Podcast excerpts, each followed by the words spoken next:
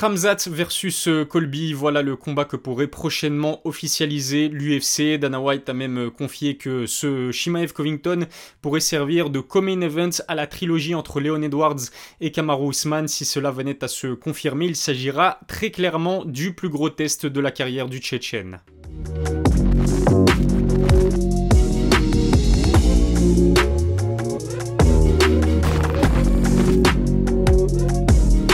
Salut à tous, c'est Ilyes, on se retrouve aujourd'hui pour une nouvelle vidéo, Hamza Chimaev versus Colby Covington, voilà le choc au sommet de la catégorie des poids auquel on pourrait avoir droit en 2023, c'est ce qu'a laissé entendre Dana White en interview à Abu Dhabi où il était bien sûr euh, présent pour assister à l'UFC 280, il a également confirmé que cela pourrait euh, servir de coming event à euh, Edwards Ousmane numéro 3, selon toute vraisemblance ces deux énormes combats devraient avoir lieu à Londres au mois de mars. Qu'est-ce que je pense de ce Covington Shimaev Lequel des deux est le grand favori? Je vais vous donner mon avis dans cette vidéo. Abonnez-vous à ma chaîne, lâchez un pouce bleu, activez la cloche pour recevoir les notifications. NM-en bas Ilyes10, voilà le code pour bénéficier de 10% de réduction chez Nutrimuscle. Je mettrai le lien vers le site dans la description. La rumeur vient d'être confirmée par Hamzat sur son compte Instagram. Le Tchétchène a publié une photo qui ne laisse aucun doute.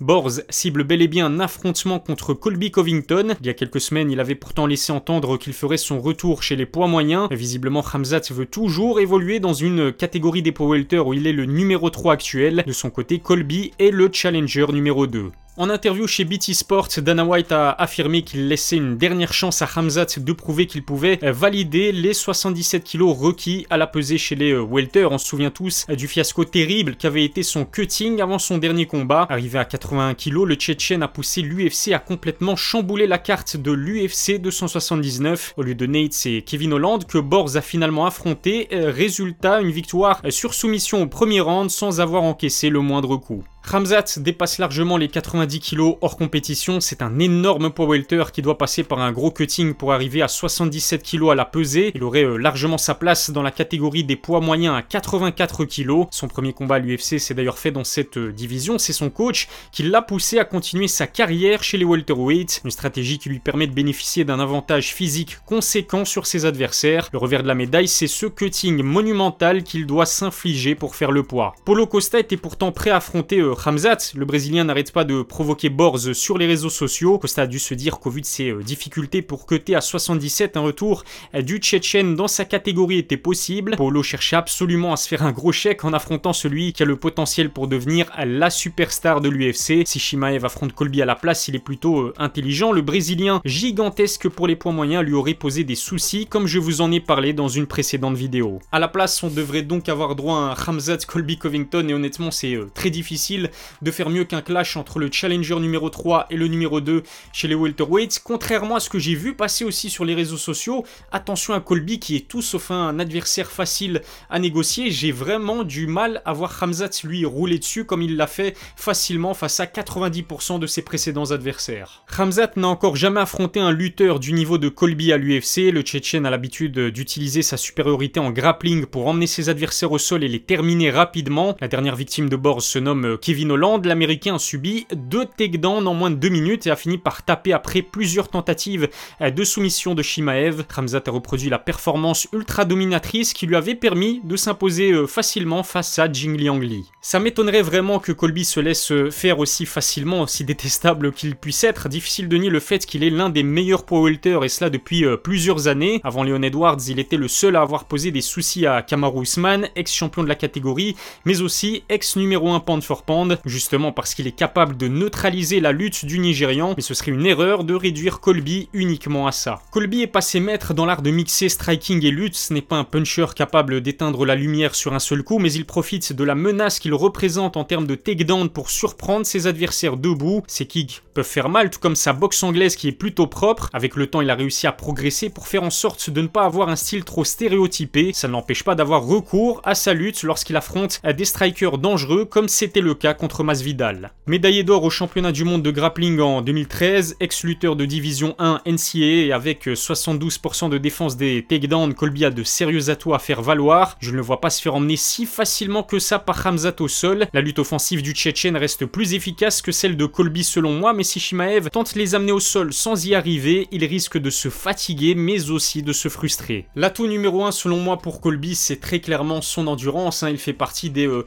combattants à l'UFC qui disposent de la meilleure condition physique, comme j'en avais parlé dans une précédente vidéo. Le seul combattant qui peut rivaliser avec lui à ce niveau-là, bah, c'est justement Kamaru Osman. On a pu s'en apercevoir lorsque les deux se sont affrontés. Il y avait Quasiment aucun temps mort, le rythme était effréné, ni Kamaru ni Colby n'ont montré euh, des signes de fatigue. Colby c'est un véritable marathonien qui arrive à performer sur 5 rounds et c'est tout le contraire peut-être d'un Ramzat qui face à euh, Gilbert Burns a montré lui des signes de fatigue. Mais justement ça s'explique par le fait qu'il n'a pas respecté la stratégie mise en place par son coach, il s'est montré trop impatient, il a voulu trop forcer le finish. Et avec Ramzat et Colby, on a justement deux combattants avec des approches extrêmement différentes. Ramzat est très agressif, en constante recherche euh, du finish. D'ailleurs, le seul combattant euh, qu'il a affronté qui n'a pas su finir, c'était justement Gilbert Burns. Tout le contraire d'un Colby qui, lui, n'a pas le knockout power, mais qui peut fatiguer euh, ses adversaires avec sa pression constante. Si le cardio penche pour Colby, la supériorité physique est à mettre du côté de Ramzat. Contrairement au Tchétchène, Covington a déclaré à plusieurs reprises qu'il était un powerlifter naturel. L'américain, certainement, le 77 kg qui cut le moins pour valider sa pesée. Ça lui évite de devoir passer par un état de déshydratation avancé 48 heures avant de combattre. Le souci, c'est qu'il sera donc beaucoup plus léger qu'un Shimaev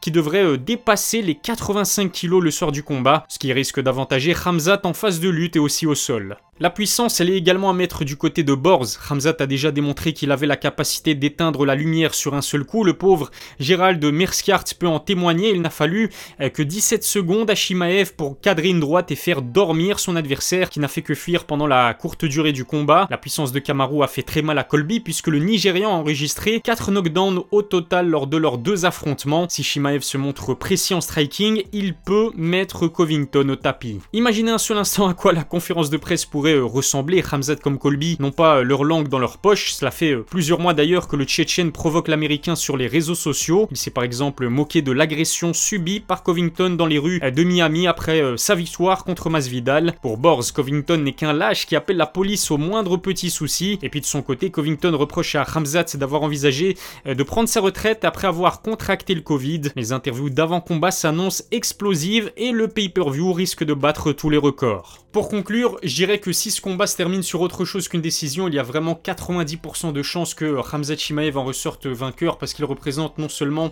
une menace euh, debout mais aussi une menace au sol via ses euh, soumissions. Si ça se fait, ce sera très clairement dans les deux premiers rounds. Après, ce qui est important de savoir, c'est si ce combat se fait, est-ce que ce sera sur 3 rounds ou sur 5 euh, rounds? C'est un co-main event, donc il n'y a pas obligation que cela se fasse sur 5 rounds. J'imagine que les deux combattants auront leur mot à dire là-dessus. Si j'étais dans le clan de Hamzat, je euh, demanderai à l'UFC que cela se fasse sur 3 rounds. Par contre, pour Colby, c'est clairement un avantage que cela se fasse sur 5 rounds. Colby est un marathonien qui a l'habitude de performer sur 25 minutes. Imaginons que Colby arrive à défendre les amener au sol de Hamzat et si Hamzat n'arrive pas à le sonner debout, ça risque d'être une nuit assez compliquée euh, pour euh, Hamzat Shimaev. J'ai pas de mal à voir non plus Colby utiliser son avantage en termes de conditions physiques pour envoyer une séquence de frappe importante à Hamzat et là ça risque ça risque de faire des dégâts. Ce qui est sûr, c'est que le vainqueur entre Ramzat et Colby a de grandes chances de se voir attribuer le title shot euh, ensuite et euh, affrontera certainement le vainqueur entre Leon Edwards et euh, Kamaru Usman.